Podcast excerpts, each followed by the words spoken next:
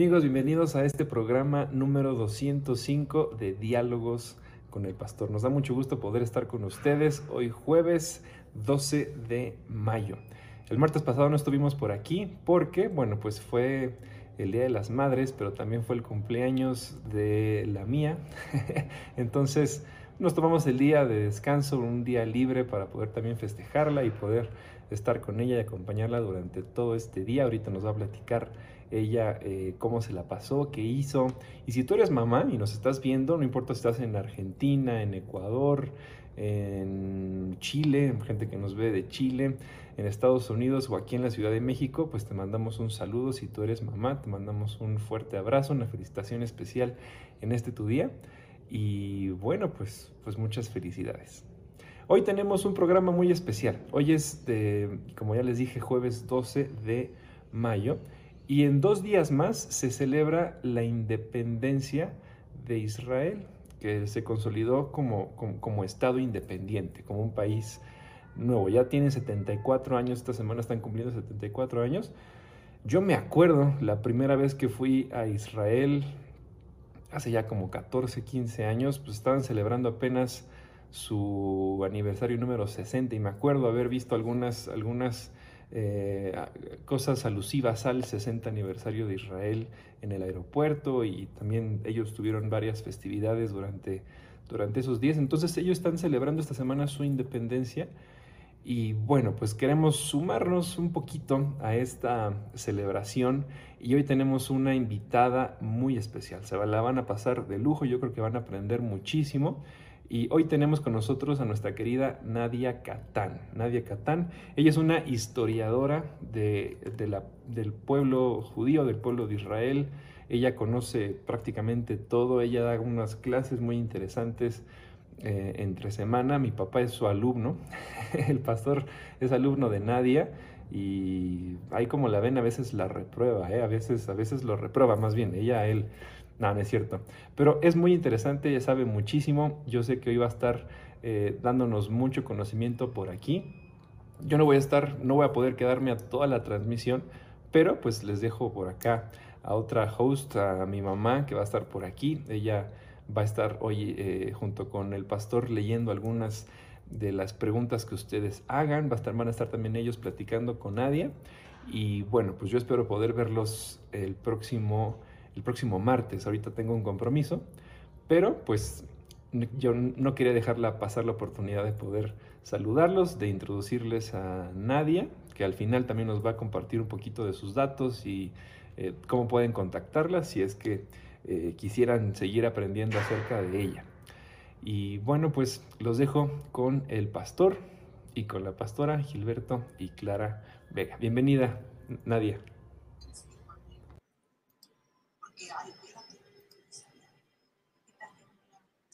Pues estamos muy contentos en este día por lo que, lo que va a suceder. No sé si quieras que oremos, amor. Y gracias, Joel, por tus, gracias por tus palabras, Joel, que, que realmente siempre nos, nos animan y nos dan mucho que, mucho que pensar y, y estamos muy agradecidos. Señor, te damos gracias. Te damos muchas gracias por esta oportunidad de estar juntos, también por la visita de Nadia. Queremos ponernos de acuerdo contigo y pedir que, que tú puedas dirigir este programa, que tú puedas quitar todas las dudas que pueda haber. Y nos ponemos ahorita delante de ti para que tú seas el que contestes cada pregunta y para que tú bendigas a cada mujer y a cada hombre que se van a conectar en este día en el nombre de Jesús. Muy bien, bueno, pues si quieres incluir a, Nadia en la transmisión. Hola Nadia, ¿cómo estás? Qué gusto verte en vivo. Bueno, siempre tenemos en vivo en Zoom, pero ahora, ahora en esta transmisión. Hola, ¿qué tal? Buenas tardes. ¿Cómo estás, Nadia? Muy bien, ahora sí ya los escucho. Me costaba un poco de trabajo, pero ya estamos. ¿Cómo estamos? Muy, bien, gracias a Dios. Contentos de que nos acompañes esta tarde. Y yo creo que eh, para todas las personas que no te conocen, eh, bueno, hoy van a conocer un poco acerca de ti, que eres eh, periodista, que eres historiadora. que además nos vas a hablar acerca de Israel y de, yo creo que hay miles de preguntas. Y a todo el público les decimos, hoy, ahorita no vamos a, leer las preguntas que ustedes han pasado porque queremos enfocarnos acerca de Israel, por lo porque tenemos a Nadia con nosotros. Y, bueno, te presento a mi esposa Clara, eh, y aquí estamos para servirte. Y, y yo quisiera preguntarte Nadia, ahorita que yo sé que esta semana han sido días de festejos eh, para Israel, de prácticamente desde el día 4 de mayo y hasta el 14 que se celebra que eh, finalmente fue reconocido por la Organización de las Naciones Unidas y demás. Pero yo te quisiera preguntar, ¿qué sentimiento despierta en el pueblo judío, aún, aún la gente que vive en México, el hecho de que Israel esté celebrando como en esta semana algo tan especial, existir como nación, una situación única como pueblo, por cuanto yo creo que no hay otro pueblo en el mundo que haya vivido todo lo que ha vivido el pueblo de Israel y que después de haber estado tantos siglos en una diáspora, hoy finalmente ya están celebrando que hace 74 años se les reconoció como nación, como Estado eh, libre, soberano. ¿Qué, sentimiento despierta en el pueblo judío esta celebración? Bueno, pastor, primero que nada, muchísimas gracias. Un gusto, Clara, conocerte, un gusto para los dos. Eh, Igualmente. pues bueno, muchos sentimientos, muchos sentimientos porque eh, todo no ha sido fácil. Ningún año ha sido sencillo. Recordemos que la creación del Estado de Israel en un inicio fue un reto en la década de los 20, por ejemplo, y los 30, cuando todavía no existía Estado, ya teníamos eh, pues una violencia con los árabes vecinos locales, ya existía el ejército que se llamaba Aganá y que tenía la intención de defender los kibbutzim, estas comunidades agrícolas que eh, cosechaban frutas y verduras y que empezaron a desarrollar a la comunidad judía en Palestina, porque así se llamaba antes de 1948. Finalmente, en 1947, tenemos esta votación en la ONU en donde todos los países del mundo, prácticamente los más importantes, los más grandes, van a dar su voto si ellos consideran o no que este territorio se debe de partir, se debe de dividir para que se cree un Estado judío y un Estado árabe. Bueno, pues con 33 votos a favor y 13 votos en contra, se votó que sí se realice la partición. Esta es la resolución 181 de la ONU. Y desde ese momento que se partió el territorio y que se creó el Estado de Israel, eh, justamente David Ben Gurión eh, proclamó la independencia del Estado de Israel el 14 de mayo de 1948, pues desde ese día hasta el día de hoy todo ha sido absolutamente un reto, pastor. Así que sí, el sentimiento de festejo es muy grande, por supuesto. Ahora, eh, tú estás iniciando un curso que se llama La historia del antisemitismo. Eh, y justamente hoy en la mañana, eh, leyendo el libro de Esther, me llamó la atención que cuando Amán manda o genera el plan para destruir al pueblo judío, hace una declaración y dice en Esther 3.8, eh, hay un pueblo esparcido y distribuido entre los pueblos en todas las provincias de tu reino, y sus leyes son diferentes a las de todo pueblo, y no guardan las leyes del rey, etcétera, etcétera. Eh, el pueblo judío siempre se ha caracterizado por tener una ley propia, que nos guste o no nos guste, ha sido una ley que nació justamente de la Torah y que además hizo aportaciones al mundo entero. El mundo entero no conocería lo que es el día de descanso si no fuera gracias a la Torá. Y, no conoceríamos muchísimas otras cosas que hoy en día nos benefician como humanidad gracias a las aportaciones que el pueblo judío ha traído al mundo. Pero esas leyes, así como en muchos momentos les han sido de utilidad, de bendición eh, como nación, también han sido objeto para que se les acuse de brujería, y de mil cosas más. Eh, hablando de tu curso de la historia del antisemitismo, ¿qué factores ves tú, Nadia, que están despertando el día de hoy el antisemitismo en el mundo entero?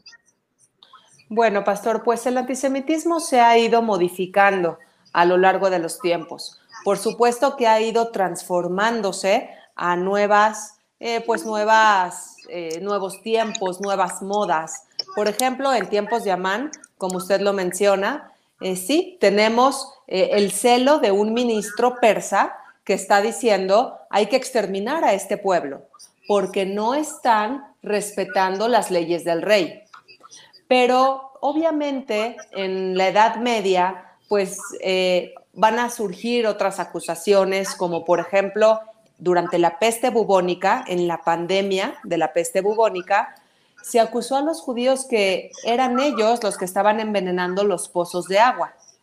Hoy en día sabemos que esa peste terrible que terminó con un tercio de la población de Europa, bueno, pues la provocaba una pulga, una pulga que estaba en las ratas y que iba por todas partes con un excelente medio de transporte que eran las ratas, enfermando y provocando la muerte de millones de personas.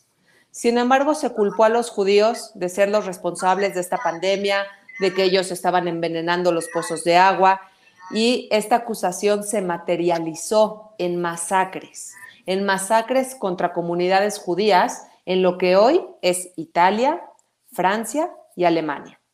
Así que el antisemitismo se ha ido modificando con el paso del tiempo y hoy en día tal vez ya no podemos culpar a los judíos de ser los causantes de una pandemia o tal vez ya no podemos culparlos de no obedecer las, las leyes del rey. Pero el antisemitismo de hoy, el antisemita de hoy va a acusar eh, todo el tiempo de manera muy insistente, de manera continua y hasta obsesiva al Estado de Israel. Resulta que la política es muy compleja y el Estado de Israel, por supuesto, que tiene elementos pues criticables, como muchos otros gobiernos en todo el mundo. Sin embargo, el antisemita siempre tiene sus ojos en el Estado de Israel. Solamente le importa lo negativo que hace el Estado de Israel, lo criticable que tenemos en él, y nunca ve todo lo positivo o los avances eh, que, que da al mundo en general, los avances científicos, tecnológicos. No habla de una libertad de expresión maravillosa que hay en el Estado de Israel.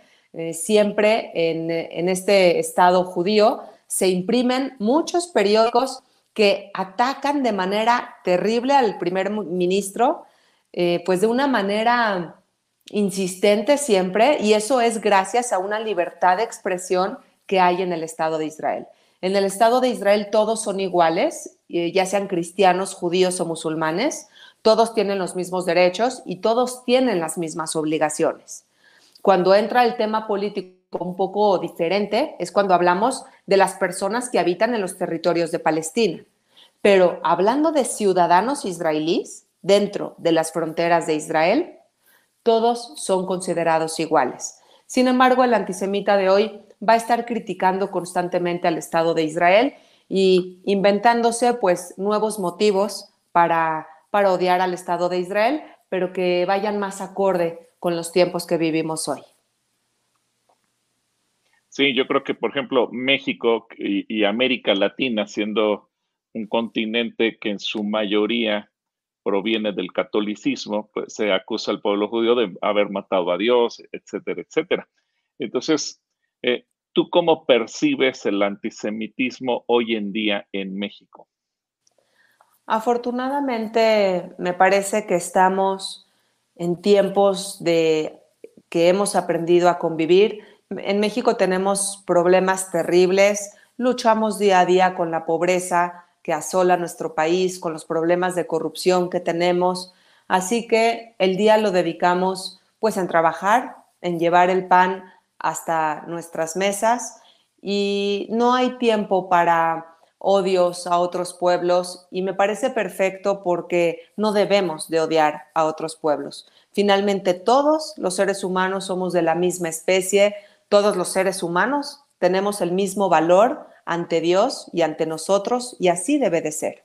Esto de odiar a otro pueblo por pertenecer a otra raza o a otra religión o a otras costumbres, ya me parece pues muy fuera de contexto y espero que siga siendo así. En México tenemos una hermandad hermosa como ciudadanos. La comunidad judía siempre se une a esta hermandad en momentos difíciles que hemos vivido como país, como eh, los recientes terremotos, por ejemplo, del año 2017. La comunidad judía luchó hombro a hombro en eh, buscar en los escombros, en llevar despensas a los más necesitados. Se crearon centros de acopio maravillosos. Hay organizaciones altruistas dentro de la comunidad judía que todo el tiempo ven por el bienestar de México. Así que somos mexicanos, primero que nada, esa es nuestra principal lealtad. Y aquí estamos siempre de la mano avanzando con nuestro querido México, porque a este país eh, pues le debemos todo lo que somos y por supuesto que este agradecimiento será por siempre, Pastor.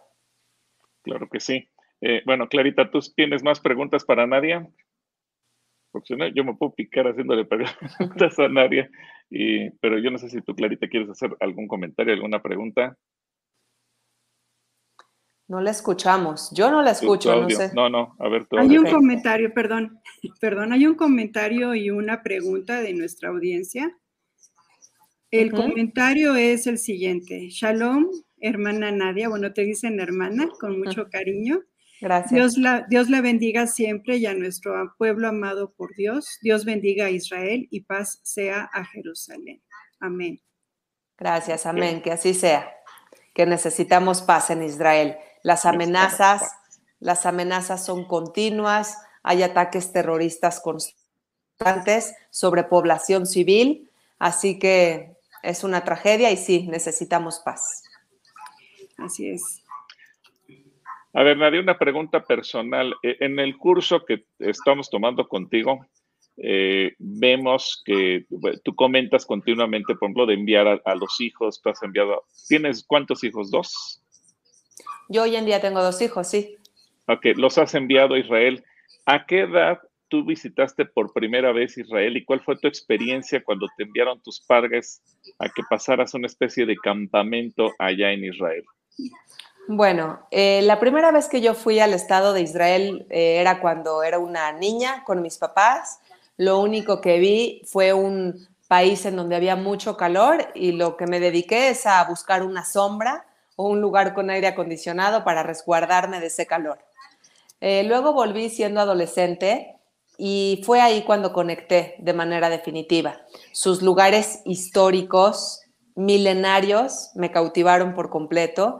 No solamente el muro de los lamentos, por lo que me pertenece a mí por el tema judío, sino todos los lugares, ya sean de la fe cristiana o incluso de la fe musulmana, me llamaron mucho la atención, cómo convergen estas fes, ideologías, cómo las personas en Jerusalén eh, saben convivir, eh, se, coexisten unos con otros y es un país que simplemente me encantó.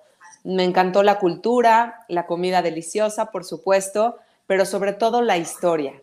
Y sorprende que aunado a esta historia tengamos una modernidad impresionante. Está la Universidad Hebrea de Jerusalén, que es extraordinaria, está la Universidad Technion en Haifa, y estas y otras universidades, pues, están en una constante investigación. Eh, Israel es, uno, es un país primermundista, pero sobre todo es un país democrático. Es la única democracia en todo el Medio Oriente. Así que esas, esas son las principales características pues, que me hacen sentir orgullosa del Estado de Israel. Y una pregunta, Nadia, ¿por qué decidiste dar clases acerca de la historia? Yo he visto a una que otra y, yo te veo apasionada por, por hablar de, tus orígenes, de, la historia de tu pueblo. ¿Cómo fue que surge esta idea de, poder compartir de esto? Bueno, pues em, todo inició desafortunadamente por el antisemitismo. Yo tengo un canal de YouTube, a mí me encuentran como Nadia Catán, y me di cuenta al subir eh, material del pueblo judío que había muchos comentarios antisemitas. Así que pues yo tuve dos opciones, o ponerme a discutir con cada comentario, que creo que no me iba a llevar a nada, o mejor eh, impartir clases. Hoy en día imparto cursos, tres cursos. Uno es sobre la historia del antisemitismo, que está iniciando justo este mes de mayo y abarca toda la historia del pueblo judío, desde la época bíblica hasta el siglo XX. El curso número dos es sobre la historia del holocausto. Y eh, aquí vemos todo el genocidio nazi y la Segunda Guerra Mundial. Y el curso número tres es sobre la historia del Estado de Israel. Vemos de que se, desde que se crea el Estado judío, sus diferentes guerras, sus personajes más importantes, y llegamos hasta la actualidad. ¿Cómo es la sociedad israelí hoy en día? ¿Cómo es el Estado? ¿Cómo son los partidos políticos? ¿Y cuáles son los desafíos que este país se enfrenta en la actualidad? Todo eso, pues bueno, yo los quiero invitar al curso de su preferencia. El curso que está iniciando en este momento de mayo es el curso de la historia del antisemitismo. Y les quiero, si tú me lo permites, eh, Clara, pues hacer una invitación eh, personal a toda tu audiencia que estimo de manera especial. Les voy a decir que el curso tiene un costo de 1.500 pesos al mes, pero a toda tu audiencia yo les dejo, les hago un descuento y el curso va a tener para ustedes un costo de 1.200 pesos al mes. Si alguien quiere inscribirse, lo único que tiene que hacer es entrar a esta página de internet que es nadiacatan.com Catán se escribe con C y con doble T. Y ahí en la página va a haber un icono, una pestaña que dice mandar mensaje de WhatsApp. Bueno, pues si ustedes ahí le dan clic, en ese momento ya estamos conectados por WhatsApp. Yo les puedo mandar una clase muestra gratuita para que ustedes la vean y deciden y decidan si quieren inscribirse o no. ¿Qué te parece, Clarita? Me parece perfecto y realmente Vale mucho la pena tomar estos cursos, de verdad, vale mucho la pena. Nosotros tenemos una idea por lo que leemos en las escrituras, en la Biblia, pero cuando ya lo, lo ves de otra manera, con, con todo lo que tú manejas geográfico, histórico, arqueológico y demás, esto te, te abre completamente el panorama. ¿eh? Yo sí diría a todos que, de verdad se inscriban, porque es un curso muy, muy, muy especial. ¿O no, Gil? Sí, sí, realmente eh, cada clase nos ha dejado con, con los ojos eh, cuadrados por tanta información que, conoce uno. Por ejemplo, esta última clase del martes que nos habló Nadia de la vida de David Ben Gurión. Caray, es un hombre visionario. Eh, bueno, fue un hombre visionario que construyó un país, aun cuando el país oficialmente no existía. El hecho de tener una visión de crear un sistema bancario, eh, de tener una policía, de tener tantas cosas, dice, wow, realmente cómo hacen falta líderes del tamaño de David Ben Gurión alrededor del mundo. Y creo que eh, fue algo extraordinario realmente lo que aprendimos. A ver, para que la gente más o menos tenga una probadita, Nadia, platícanos algo de David Ben Gurión. Gracias, Pastor. Pues bueno, David Ben Gurión es el principal constructor del Estado de Israel. Él nació en Polonia, en el entonces Imperio Ruso, pero emigró a Palestina cuando ésta formaba parte del Imperio Otomano y desde ese momento él luchó por crear una comunidad judía sólida. Fomentó las viviendas, eh, fomentó el pavimentar las calles, el que la gente tuviera actividades culturales. Eh, en la década de los 20 inauguró junto con Albert Einstein la Universidad Hebrea de Jerusalén. Y entonces fue creando muchas cosas, mucha infraestructura en la comunidad judía hasta que de pronto en 1948 él y solo él fue el hombre que declaró la independencia. Finalmente se va a convertir en el primer ministro del Estado de Israel. Esta es solo una probadita, la verdad es que vemos muchísimo en el curso, una cantidad de información, sí, muy importante. Y me va a dar muchísimo gusto, Pastor, recibir a tu gente eh, en el curso. Para mí va a ser un verdadero honor. Yo por el momento pues tengo que despedirme porque tengo que conectarme a otro programa, pero eh, quedan todos más que invitados y de verdad un cariño especial a, toda la congregación porque en verdad he estado con ustedes y siempre me he quedado con un muy buen sabor de boca. Muchísimas gracias. No, pues muchas gracias Nadia, de verdad. Pues que te vaya muy bien. Te mandamos un abrazo desde aquí. Esperemos que te podamos conocer pronto de otra manera y que tengas muy bonito, muy bonito curso y muy bonito, muy buen tiempo con ahorita en lo que tienes a continuación. Muchísimas gracias. Aquí le dejamos a las personas las, la página de internet y espero entonces sus mensajes para que reciban la clase muestra. Claro que sí. Muchas gracias, Nadia. Gracias, gracias, Pastor. Gracias, Clara. Un abrazo. Cuídense mucho. gracias, Nadia. Muchas gracias. Dios te bendiga. Pues qué interesante, ¿no? Qué bueno que, se puedan inscribir todos nuestros amigos a, a, este, a estos cursos que ella nos ha, mencionado y realmente el conocer al pueblo de Israel cambia la vida, amorcito, cambia completamente la vida.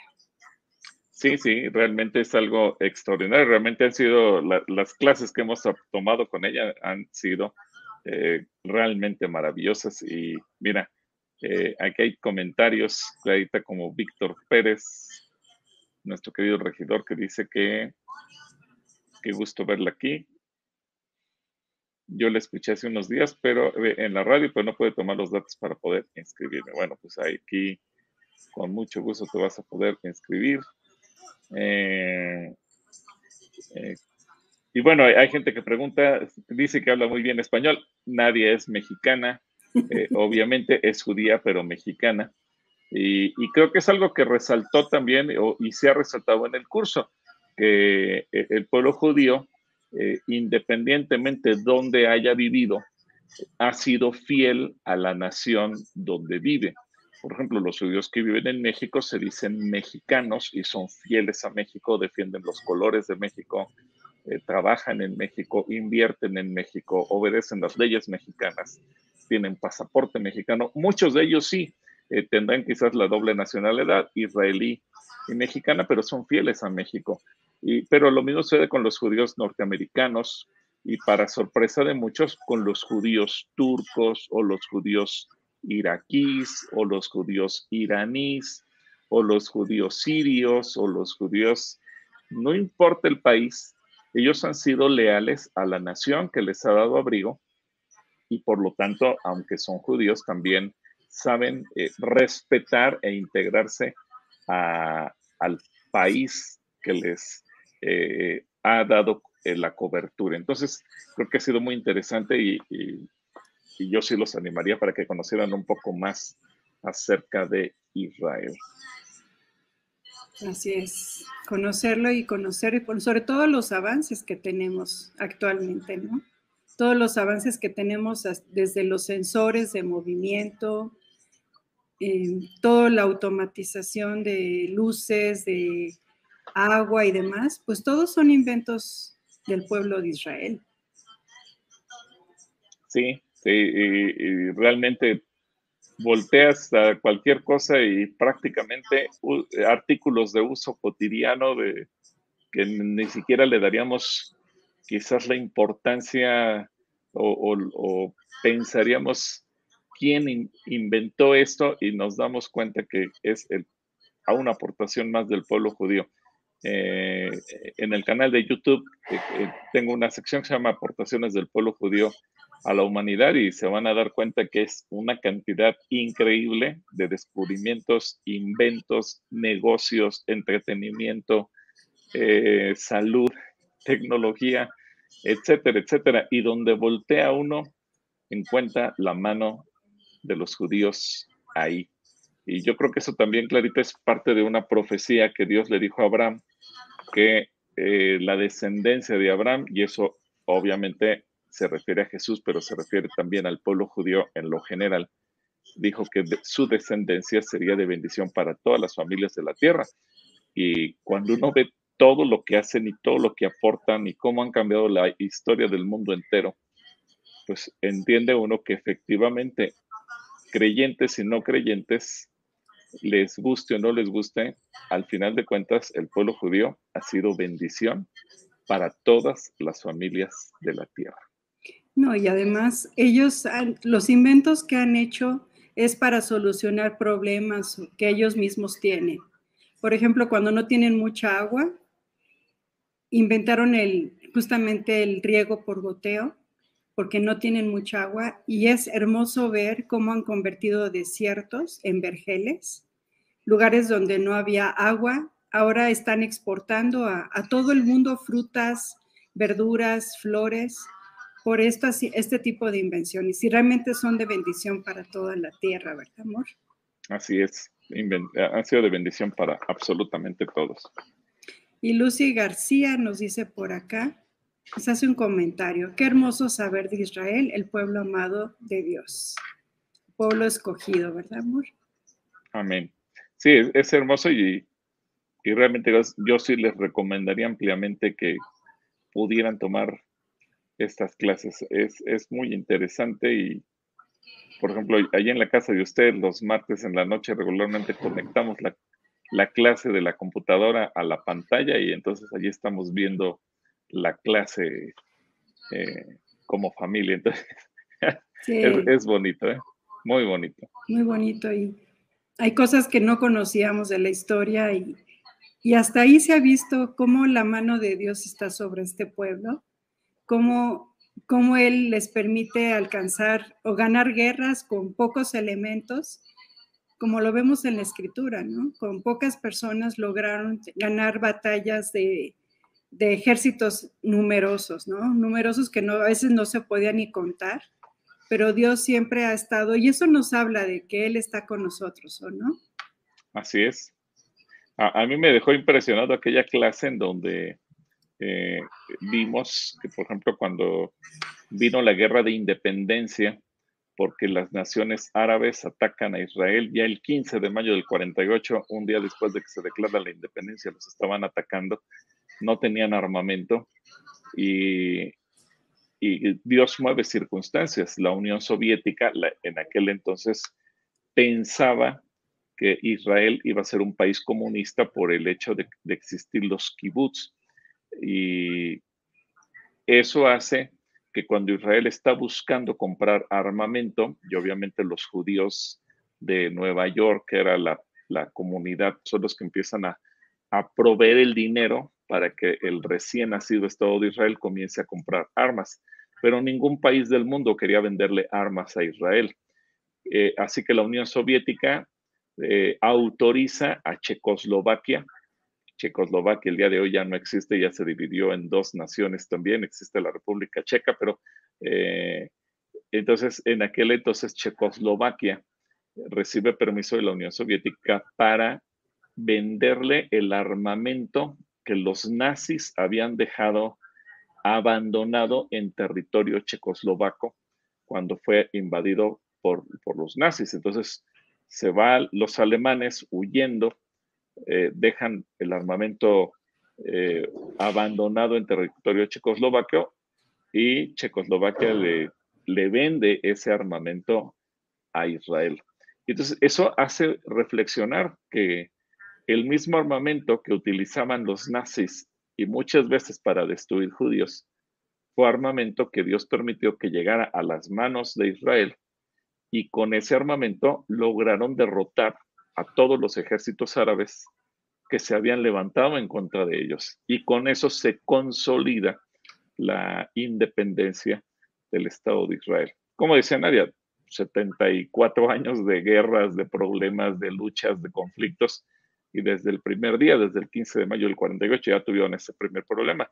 Pero eh, es, es interesante, como tú dices, Clarita, que ver que Dios mueve circunstancias, Dios mueve voluntades, Dios hace que la gente tome decisiones y que el pueblo de Israel, al final de cuentas, fue bendecido gracias a lo que los alemanes dejaron abandonado. Y que después lo utilizaron para poder lograr su independencia. Es increíble, ¿no? Así es. Y, hoy en día, Israel es un país que diseña eh, sistemas de defensa diseña sistemas de ataque.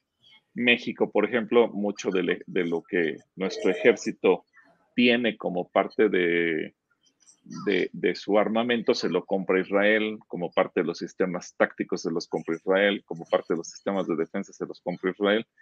Y aunque Israel continuamente recibe amenazas o, es atacado con bombas y misiles que provienen de la región de Gaza o de Siria o de Líbano, eh, al final de cuentas Israel tiene el sistema de defensa más avanzado del mundo y ese famoso domo de hierro o cúpula de hierro que protege a su territorio, pues ha sido diseñado por ellos mismos como parte de su ingenio, de su creatividad y de su protección. Y Dios literalmente les ha dado la, la capacidad de defensa de una manera sobrenatural.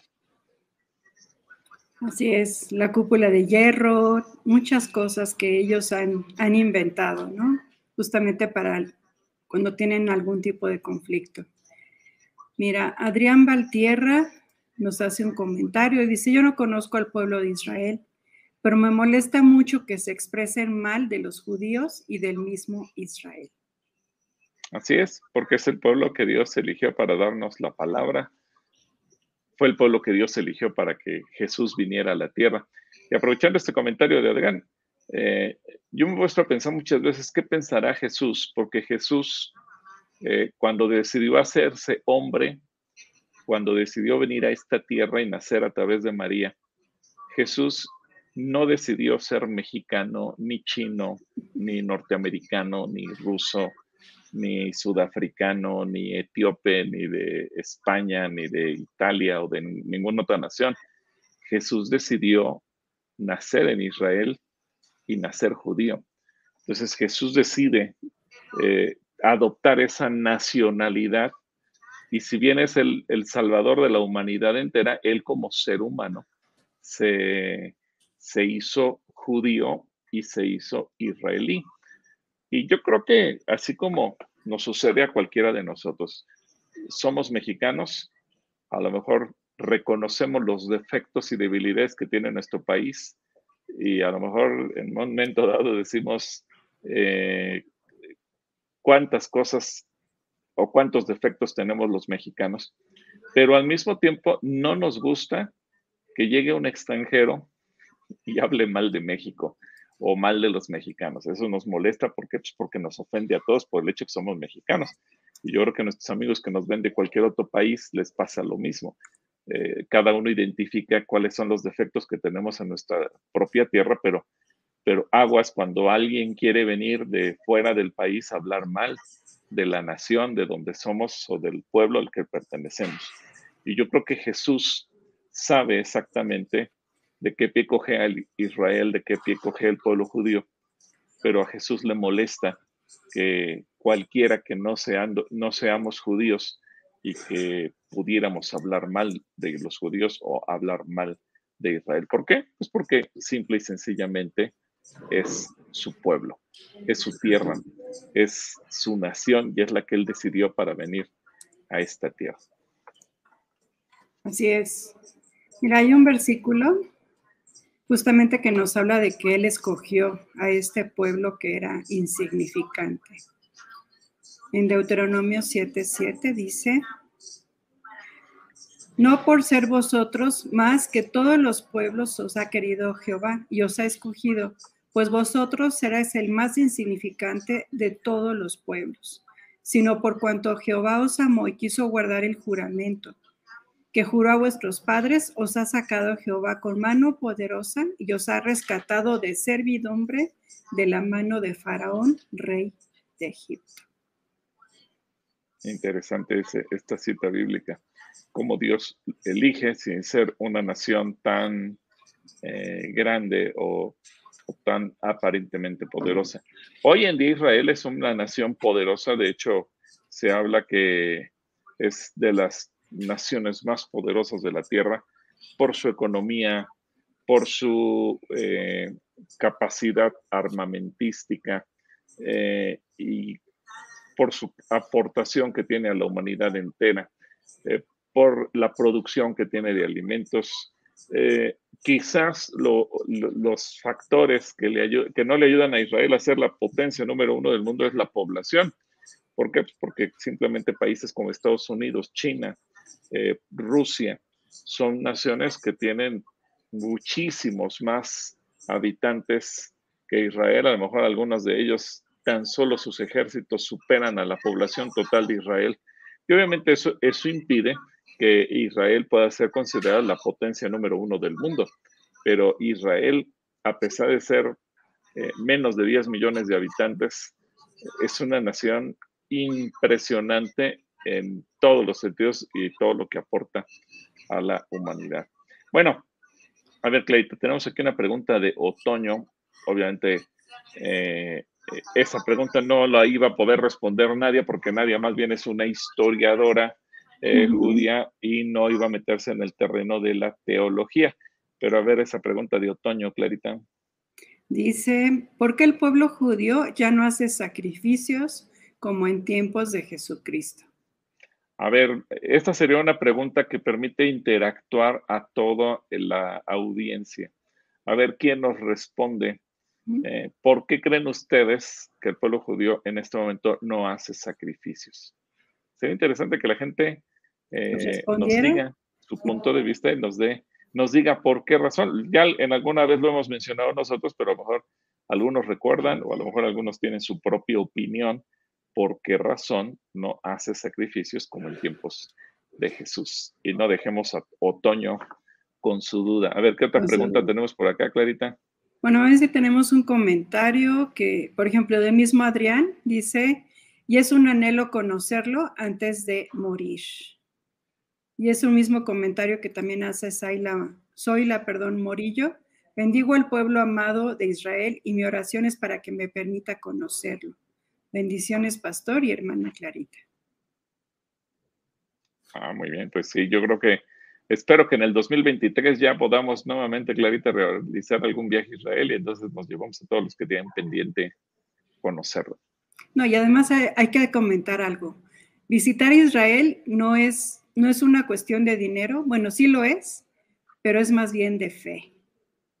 Si tú tienes ese anhelo de ir a Israel, créelo, empieza a hacer tu, tu guardadito, tu ahorro, y vas a ver cómo Dios te va a multiplicar y te va a proveer de una manera completamente milagrosa. Hemos visto tantos testimonios de, de personas que, que, han ido, que Dios les ha provisto de una manera espectacular, de una manera que ni siquiera se habían imaginado. Sí. Eh, me acuerdo mucho de una, una hermana, yo no sé si nos estará viendo o no nos estará viendo, pero a lo mejor tú la recuerdas, Clarita, que fue una, una hermana que hizo muchos sacrificios para ir. Realmente Dios le proveyó de una manera sobrenatural. Ella se dedicaba en aquel entonces no sé ahora a qué se dedique, pero en aquel entonces se dedicaba a hacer limpieza en hogares. Y Dios, e, ella, ella actuó por fe y Dios le se encargó de proveerle lo demás. Y cuando se, se fue con nosotros en ese viaje, eh, recuerdo que ella ni siquiera llevaba dinero para los alimentos del mediodía, muchísimo menos para comprar regalitos. Así que siempre había alguna hermana, algún hermano, alguna familia, alguien le invitaba a comer. Nunca, nunca, nunca pasó hambre. Estamos entonces, siempre andaba con alguien. Pero, pero yo vi después un milagro cuando de repente eh, un día eh, Igal, Igal Jacob, el, el, chofer del autobús, que siempre ha sido tan amable y todo, un día me dice, Gilberto, alguien dejó abandonado una bolsa con compritas. Y te acuerdas, Leita traía vestidos, traía llaveros, traía... De todo. De todo, de todo tipo de parecería, parecería como si fuera una tiendita, casi. Exactamente. Y nosotros preguntando, alguien dejó abandonado una bolsa con compritas y nadie.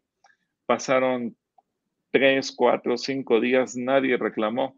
Llegó el final del viaje y entonces Clarita y yo tomamos la decisión y obviamente lo consultamos con el grupo para evitar reclamos al final. Dijimos, a ver, esta bolsa apareció sobrenaturalmente, nadie se acuerda haberla comprado, nadie recuerda eh, haber metido esto aquí. Y como nadie lo reclama, pues que se lo lleve nuestra hermana. Así que nuestra hermana, aunque no llevaba un dólar para comprar nada, lo hermoso es que regresó a su casa con su maleta llena, no solamente de recuerdos que haya vivido con las experiencias allá, sino hasta con recuerdos para su familia y para ella misma de tantas cositas que le tocaron de regalo. Es decir, yo, yo vi el milagro como hasta en esos pequeños detalles Dios le regaló todo. Como tú dices, sí, se requiere dinero, pero vemos siempre que por medio de la fe Dios hace maravillas. Y nos sorprende, así como sorprendió esta hermana, ¿no? De una manera tan, tan bonita. Deberían ustedes de haber visto la cara de esta mujer cuando, cuando se le dieron esas bolsas, porque no era una, eran varias. Se le dieron, híjole, ella no sabía si reír, si llorar o las dos cosas juntas, porque fue tan, tan especial ver cómo, cómo tenemos un Dios fiel, que Él se encarga de que si vamos a visitar su casa, su país, Él se encarga de, de llevarnos y de invitarnos, pero de todas las formas posibles. Así es. Oye, ya empezaron a contestar nuestra pregunta, nuestra calatrivia. Sí, pero a ver, ya vi la respuesta que están poniendo varios y todos, aunque están en lo correcto desde el punto de vista cristiano, es decir, nosotros que creemos en Jesús y en el sacrificio que el Señor Jesucristo hizo en la cruz a favor nuestro y que con eso redime, nuestros pecados, es incorrecta la respuesta desde el punto de vista judío. Recuerden que los judíos no creen en el sacrificio de Jesús. Históricamente saben que Jesús existe, históricamente ellos saben que Jesús vino a la tierra, etcétera, etcétera, pero en el caso de ellos no aplica. Es decir, si decimos porque nuestro Señor Jesucristo fue sacrificado para nuestra salvación eterna, bueno, esa es la razón espiritual que nosotros entendemos y en el fondo es cierto. Es decir, Jesús cumple propósitos y la Biblia de una u de otra manera se va a hacer.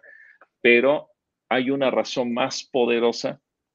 Obviamente Dios también está detrás de ella, pero es una razón que nadie hasta el momento ha mencionado. A ver, ¿quiénes, ¿quiénes han respondido? Si quieres, muéstralos en la pantalla para poner a toda la gente que se ha respondido. Creo que desde... Raúl, Raúl José vino a ser, Jesucristo vino a ser el perfecto sacrificio. Eh, Carmen Corona también. Eh, eh, Yola Hernández. Maru. bueno, Yolanda dijo, Maru Cortés, Lucy García. Lucy García. También. Ana Luisa. Yolanda, Ana Luisa. Ay, perdón, ya se me cayó aquí. Ana Luisa. Ah, bueno, este es otro comentario. Hasta ahí creo que van ahorita con los comentarios. Bueno, vamos a dar un par de minutos y les damos la respuesta, a ver si alguien, alguien encuentra la respuesta correcta. Ok. Bueno, hay una pregunta por aquí. ¿Desde, desde cuándo surgió? Bueno, Moni Rojas nos pregunta. ¿Podemos decir que el pueblo de Israel nació desde que nació Isaac? Bueno, en realidad nace con Abraham. Acuérdate que eh, el, para el propio Israel, Abraham es el padre del pueblo de eh, Israel. Entonces, ciertamente después viene en la promesa de Isaac y después la promesa de Jacob, pero el primer llamado lo recibe Abraham. Abraham eh, es quien Dios le dice, vete de tu tierra y de tu parentela. Y a través de Abraham, Dios promete formar una nueva nación. Entonces, ese es el punto clave. Bueno, aquí hay algunas preguntas ya un poquito más acercadas. Nos dice, nos dice Jenny, Jenny Barquet, dice, porque no hay templo donde hacerlo. Exactamente. Y Delfina, Y Delfina nos dice, en Deuteronomio 12, 13, porque ya no hay templo. Así es. Bueno, Jenny y Delfina han dado con la respuesta correcta. Efectivamente, no hay templo. Entonces, al no haber templo, no hay un lugar en donde ofrecer el sacrificio. Por lo tanto, no se puede ofrecer sacrificio de ninguna especie. Aunque hay sinagogas y en las sinagogas se enseña la palabra, en las sinagogas se enseña eh, todo lo relacionado con las escrituras, pero como dicen eh, Jenny y Delfina, al no haber un templo, no puede haber sacrificio. Y esa es la respuesta correcta.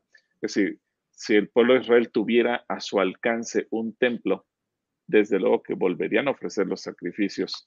¿En qué año dejaron de ofrecer sacrificios? Pues en el año 70, en el año en que los romanos deciden destruir Jerusalén y junto con la destrucción de Jerusalén, destruyen el templo, tal como Jesucristo también lo había profetizado.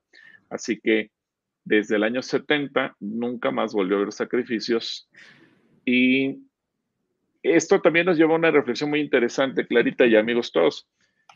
Jesús muere en el año, eh, y voy a tomar, no, no, quiero caer en las polémicas de que si hay desfase con los años del calendario gregoriano. Vamos a suponer que Jesús nace en el año 0 y muere en el año 33 y resucita. En el año 33, eh, que, que Jesucristo muere en la cruz, en ese momento el sacrificio de Él es suficiente por nuestros pecados y de, y de, toda la humanidad. Pero el pueblo judío siguió ofreciendo sacrificios 37 años más, es decir, hasta el año 70 como a Dios no le interesaba ya guardar un templo, porque primero Dios le había dicho a David y después se lo ratificó a Salomón, que él no habita en templos construidos por el hombre. Los cielos de los cielos no lo pueden contener. Obviamente a Dios no le interesaba resguardar un templo. Ahora, Salomón tardó más de 20 años en construir el templo, Herodes también tardó una gran cantidad de años en construir el templo. Y si te das cuenta, la gloria del templo de Salomón duró igual 20 años, porque él, gobernó 40, muere Salomón, se levanta Roboam, eh, se le divide el reino y viene todas las desgracias. no duró ni 25 años en todo su esplendor.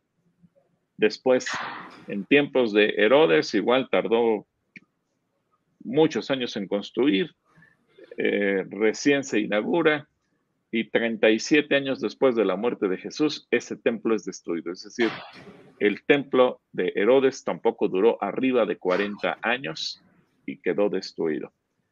Y del año 70 para acá, estamos a eh, 1900, 48 años prácticamente, eh, de, que se, casi 2000 años de que se cumpla que el templo quedó destruido. Y a Dios ya no le llamó la atención que ese templo se volviera a edificar. Y hay una versión de, entre los cristianos de pensar que, eh, bueno, es que un día se va a reconstruir el templo y se, va a caer una bomba en la mezquita de Omar y los judíos van a reconstruir. Yo creo que, con todo respeto, mi percepción espiritual es que eso, eso nunca va a ocurrir. ¿Por qué nunca va a ocurrir? porque el sacrificio vivo y verdadero, el único que tiene eficacia, el único que es verdadero, el único sacrificio perfecto, es el de Jesús. Y como dice el libro de Hebreos, Él murió una vez y para siempre. Para siempre. Así que ya no hay razón de ofrecer más sacrificios y por lo tanto yo creo que nunca, absolutamente nunca más va a existir un nuevo templo.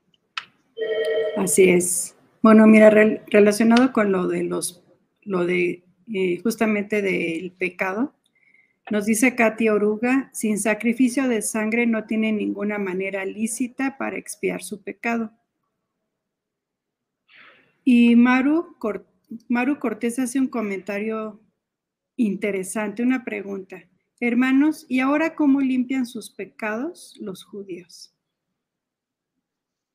Bueno, ellos ellos pretenden hacerlo a través de buenas obras, a través de eh, todo el sistema religioso en cuanto a la forma en que obedecen la ley, eh, la forma en la que ellos eh, ayudan a los demás y tratan de darle cumplimiento a los mandamientos de la ley. Esa es la forma en que el pueblo judío eh, el día de hoy pretende estar en esa condición. No se meten en otro, en otro tipo de situaciones. Entonces, perdón, se me fue la imagen. Sí, perdimos un poquito su imagen. Bueno, mientras, mientras regresa nuestro amado Gil, mientras regresa él.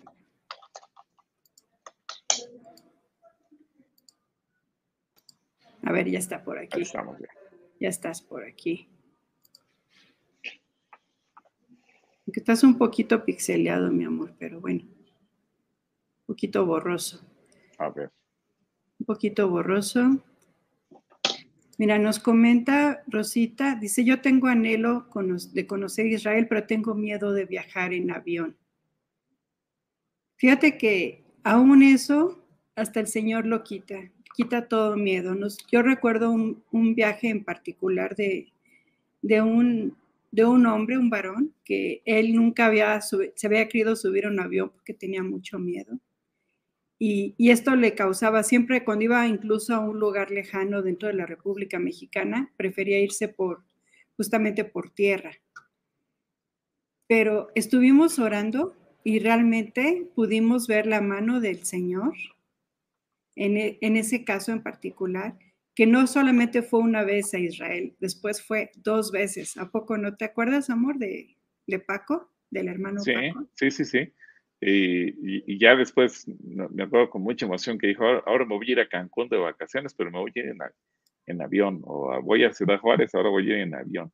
Entonces, él, él le quitó ese miedo, Dios trató con su corazón y echó fuera el temor lo quitó. Y, Dios lo puede quitar y Dios, Dios se encarga de verdad de, de hacer todo lo posible para que tú vayas. Imagínate, vayas a visitar su casa, el lugar donde él decidió asentarse. Nos dice Adrián Valtierra, así es, nuestro Dios es fantástico y así será. Muchas gracias, que en sus oraciones estará mi anhelo. Muchas gracias. Claro que sí, vamos a orar al final por cada persona que quiera hacer ese viaje, porque ustedes van a constatar de manera personal cómo Dios, tenemos un Dios fiel, que cumple cada una de sus promesas. Así es. Bueno, de hecho, de hecho, yo creo que va a ser una oportunidad única el día que estemos todos allá y que se pueda eh, volver a hacer el viaje y me gustaría mucho que pudiéramos volver a hacer o armar aquel recorrido que quedó pendiente justamente el año de la pandemia, de recorrer Israel con eh, Sevilla para hacer el recorrido de Reina Valera, eh, como, como Casiodoro de Reina y Cipriano de Valera tuvieron que salir huyendo de Sevilla cuando estaban traduciendo la Biblia al español una historia de película, una historia. No te escuchas, amorcito. No te escuchamos, amorcito. Gil. Perdón, ahí estoy. Ok. Creo que había perdido el audio, ¿verdad? Bueno, decía que me gustaría mucho que cuando podamos regresar a Israel podamos hacer el viaje que quedó pendiente del recorrido reina de, la, de, la, traducción de la reina Valera como Casiodoro de Casiodoro de Reina y Cipriano de Valera salieron huyendo de Sevilla cuando estaban traduciendo la Biblia. Y una historia que parecería de película, una, una historia de como de 007 de persecución, porque dos personas que deciden meterse a traducir la Biblia como fueron estos dos monjes, pues tuvieron que soportar increíblemente persecuciones solo por querer poner la Biblia en el lenguaje español. Y, bueno, cuando espero que en el, próximo viaje podamos hacer ese recorrido y que la gente pueda darse cuenta hubo quien pagó el precio dentro de Israel, como la Biblia nos lo enseña, pero también hubo quien pagó el precio como estos, estos varones que decidieron correr el riesgo de sus propias vidas para poner la Biblia en el lenguaje español. Y ahora nosotros leemos la Biblia con total libertad en, la mayor parte del mundo en nuestro propio idioma, pero a veces olvidamos que hubo gente que, que estuvo dispuesta a morir para que la Biblia llegara al corazón de todos. Entonces, este recorrido espero que lo podamos hacer, que, que podamos vislumbrar el precio tan alto que han tenido que pagar algunos para que la Biblia llegue hasta nuestras casas. Y que además esté a nuestro alcance ahorita. Podemos leerlo en papel, podemos bajarlo por... Tu audio, Clarita, tu audio. No, sí está abierto. O sea, ahora tenemos la, la Biblia. Bueno. A ver. ¿Tienes problemas? habla, habla. ¿Tienes problemas con tu audio? No, no tienes audio. Ahí está, a ver. Ok. ¿Ya me escuchas? Sí.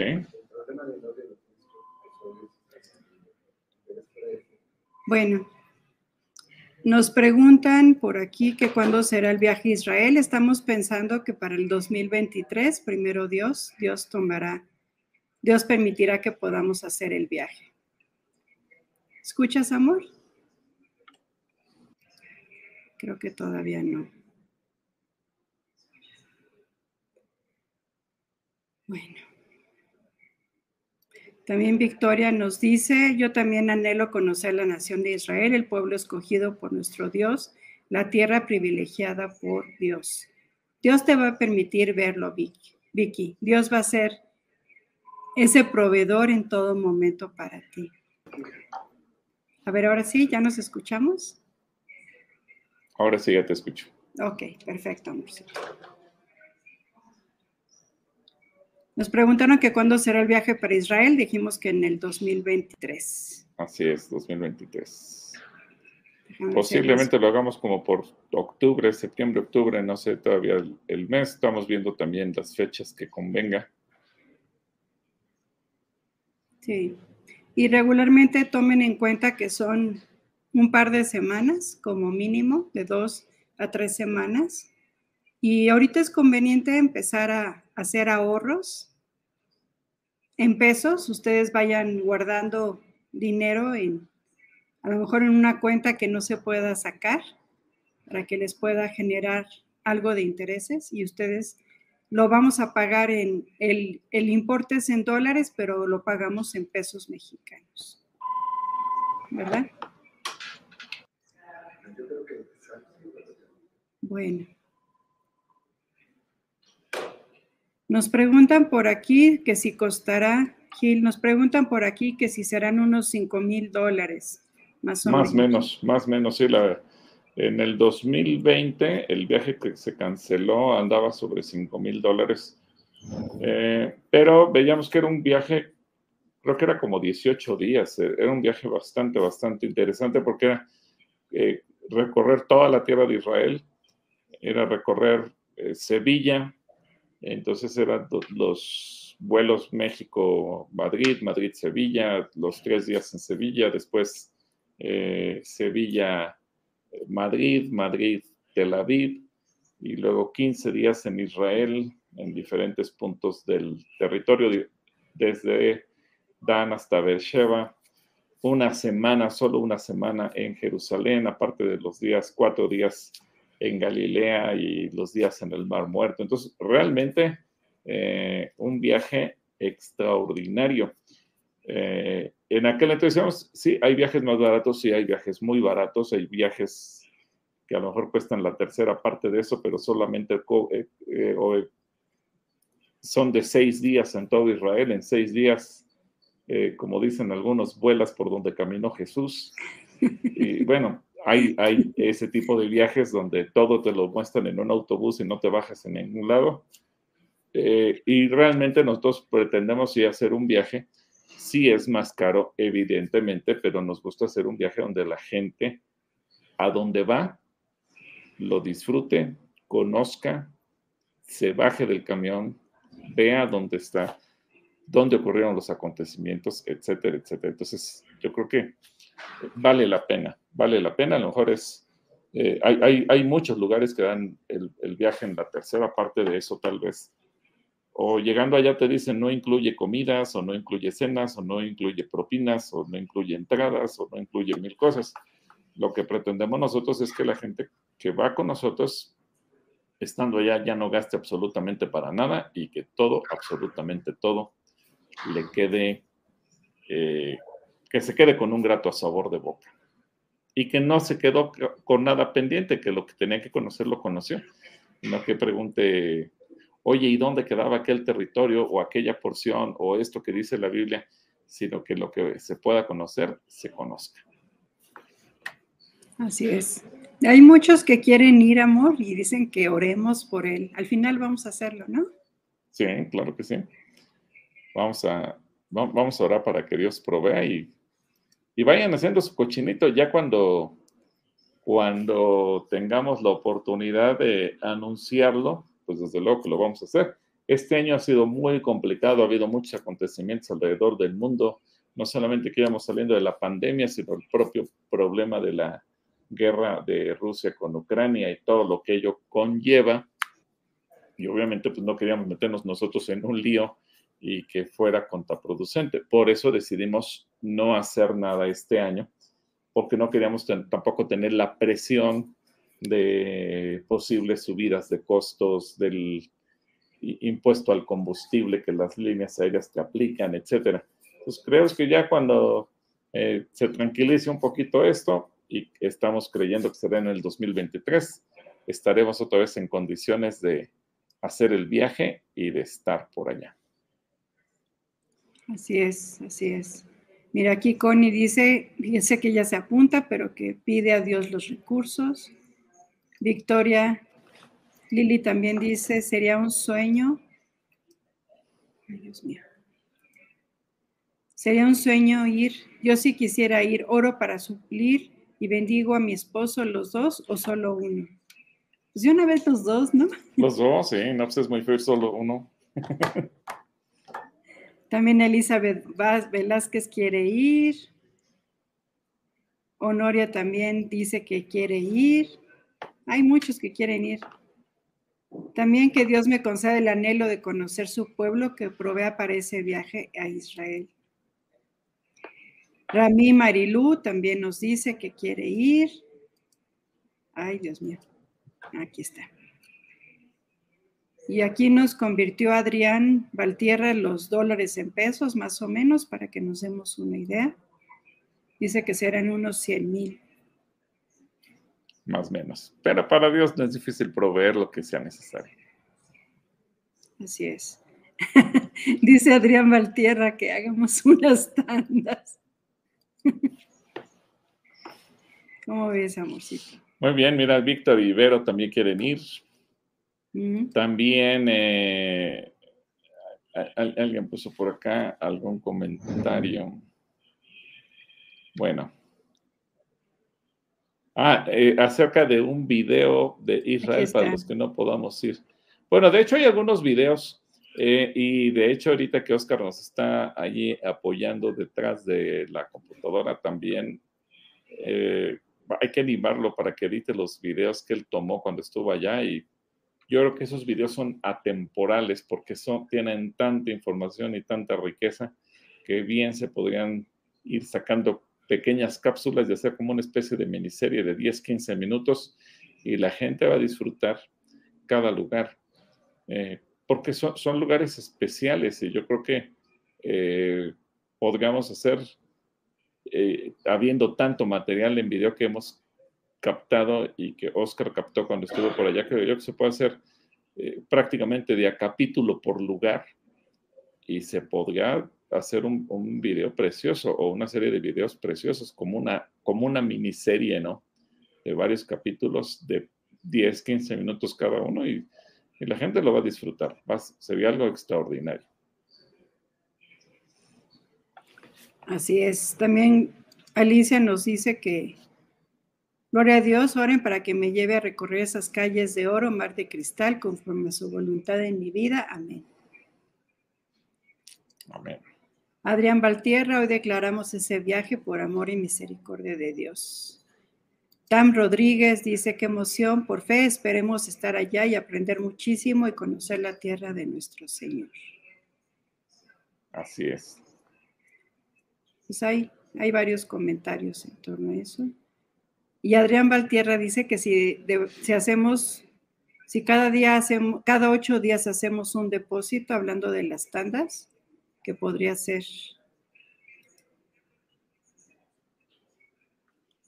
Pues mira, la gente, se, la gente se anima, yo creo que sí va a ser un viaje bonito. De hecho, en el 2020 ya teníamos inscritas como 100 personas eh, que están listas para ahí, ya llevábamos dos autobuses prácticamente armados, se cruzó la pandemia, se tuvo que cancelar, pero es que yo creo que ese viaje, sin temor a equivocarme, puede decir que era de los más completos que habíamos hecho en todos los sentidos por todo lo que se recorría y por toda la temática que estaba incluida.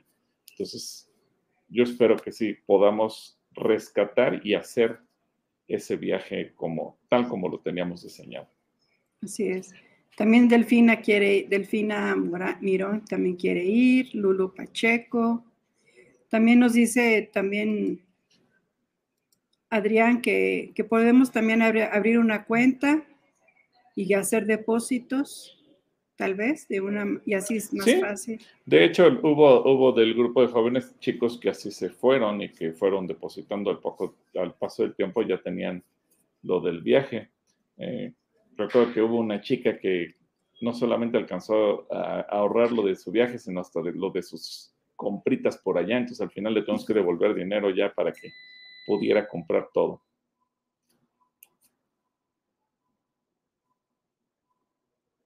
Bueno, creo que tuvimos aquí una falla en, la corriente eléctrica y no sé si Clarita se quedó fuera de línea, pero por lo menos yo sí los alcanzo a ver. La transmisión sigue en vivo, aunque yo me veo borroso, no sé por qué razón. Pero bueno, ya pasó la hora de, transmisión, entonces déjenme ver si podemos eh, rescatar algo de la transmisión con Clarita y si no, pues estaremos terminando. Déjeme ver si la cámara se me autorregula. No, por alguna razón estuvo fallando la señal. Bueno, eh, pues vamos a orar para poder terminar porque tuvimos un corte de energía eléctrica aquí en el centro cristiano. Mi computadora siguió funcionando. La señal de internet al parecer también siguió adelante, pero por alguna razón eh, Clarita, Clarita quedó fuera. Bueno, nada más les quiero avisar a todos mis amigos que nos están viendo y escuchando que eh, la próxima semana eh, Clarita y yo vamos a estar atendiendo un congreso, así que no estoy seguro si vamos a tener la transmisión o no, ya le estaremos mandando el comunicado por las redes sociales. Todo depende de los horarios que tengamos, si hacemos o no hacemos transmisión. A lo mejor hacemos una transmisión no tan larga, a lo mejor será una transmisión de media hora eh, para poderles explicar lo que estamos haciendo y lo que está sucediendo por allá y ustedes puedan estar en contacto con nosotros. Eh, pero sí los, lo notificamos tanto el martes como el jueves que estaremos fuera de la Ciudad de México atendiendo este Congreso.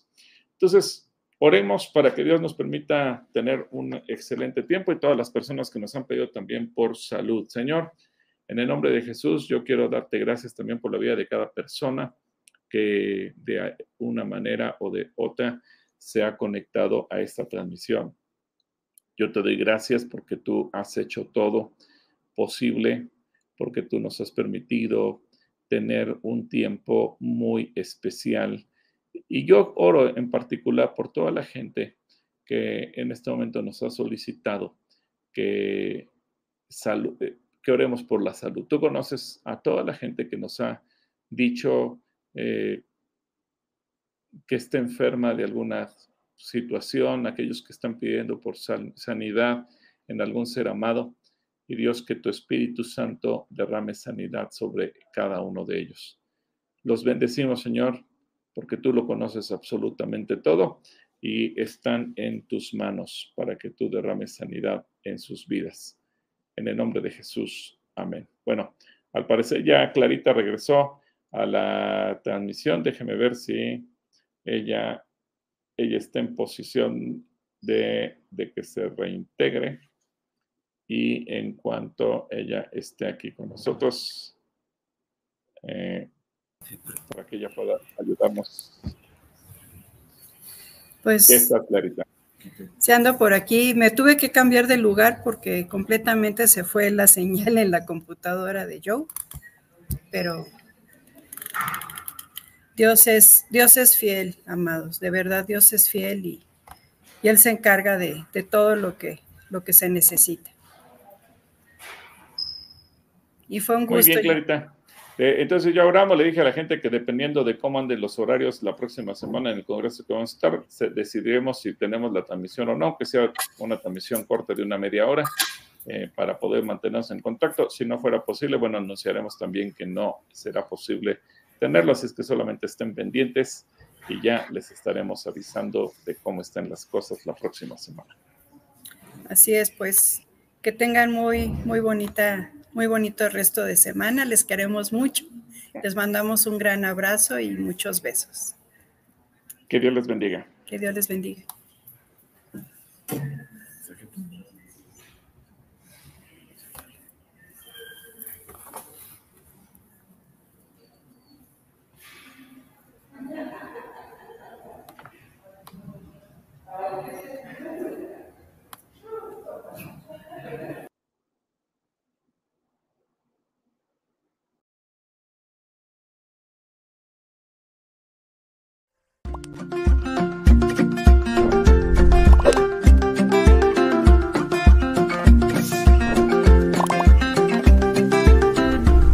Gracias por estar con nosotros.